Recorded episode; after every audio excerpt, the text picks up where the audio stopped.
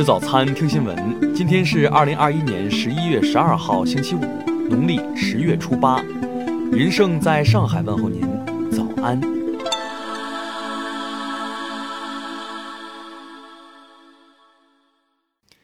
首先来关注头条消息：嚣张。日本实时通讯社刚刚消息，安倍晋三公开宣布希望窜访台湾，给李登辉上坟。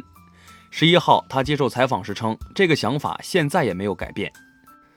安倍是在就任清和会会长之后说出的上述发言。拥有八十七名成员的清和会是自民党最大派系。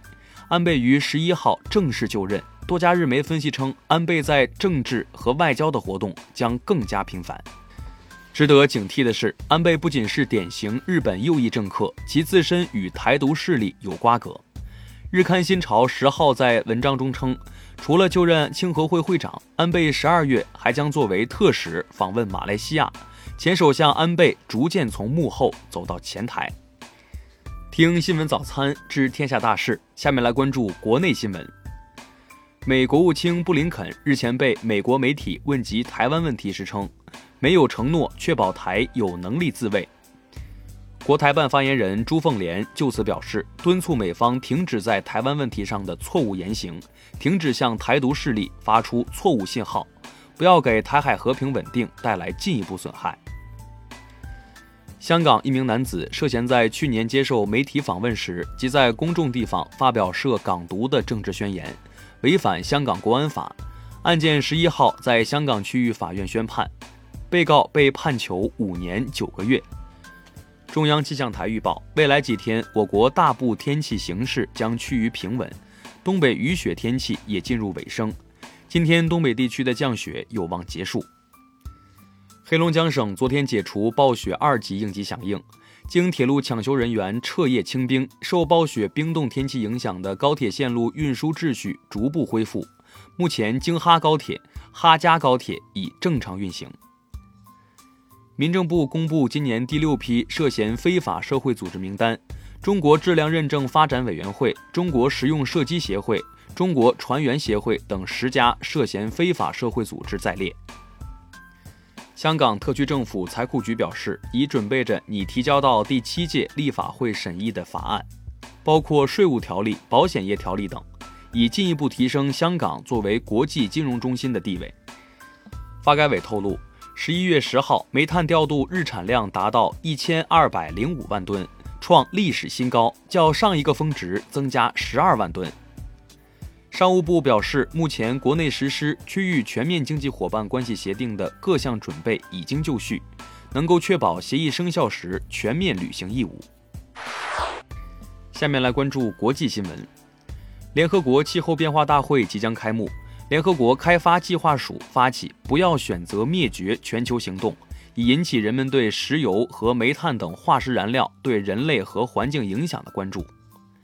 当地时间十一月九号，美国芝加哥发生多起暴力袭击和枪击事件，不幸身亡的受害者中包括一名二十四岁中国留学生。阿富汗塔利班发言人十号表示，近三个月以来，阿富汗临时政府已逮捕六百名极端组织伊斯兰国武装分子。韩国 N 号房案件昨天宣判，创建人文亨旭终审获刑三十四年，主犯赵博士的共犯姜勋终审获刑十五年。文亨旭年仅二十五岁，被捕时正在读大学。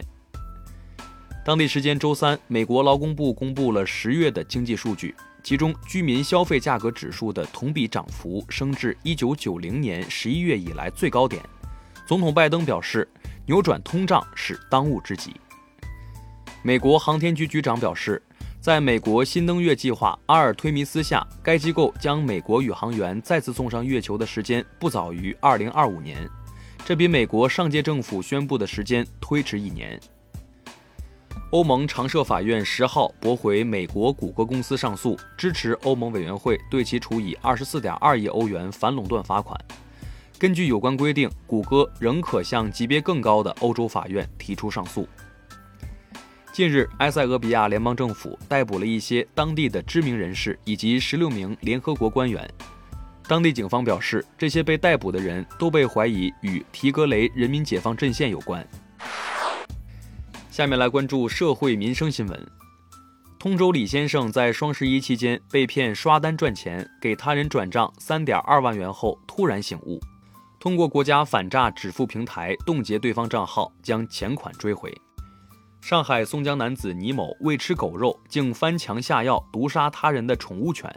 目前，倪某因涉嫌盗窃罪被警方刑事拘留。湖南益阳市一男子家里养了十余盆花草，仍嫌不足，先后在花店、居民家中和店面盗窃六盆鲜花盆栽回家。近日，该男子被桃江警方依法刑事拘留。近日，网传一段视频称，辽宁营口盖州一环卫工人因把铁锹借给路人铲雪，遭到其主管辞退。十号，盖州市环境卫生服务中心通报称，涉事队长朱某某被辞退。近日，四川通川法院公开审理一起偷越国境案，被告人苟某某在2019年3月至2020年7月期间，从云南边境七次偷渡至缅甸，最终法院判处苟某某有期徒刑八个月，缓刑一年，并处罚金五千元。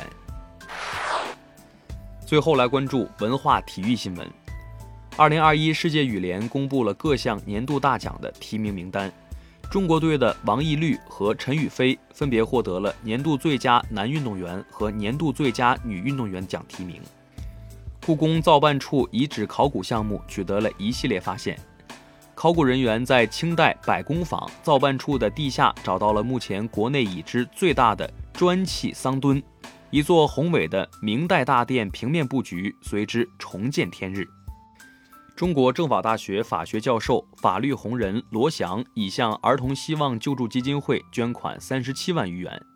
去年三月，他曾在 B 站公开表示要把视频激励的收入全部捐出。在凌晨结束的世预赛十二强比赛中，吴磊上半场破门，国足一比一战平阿曼。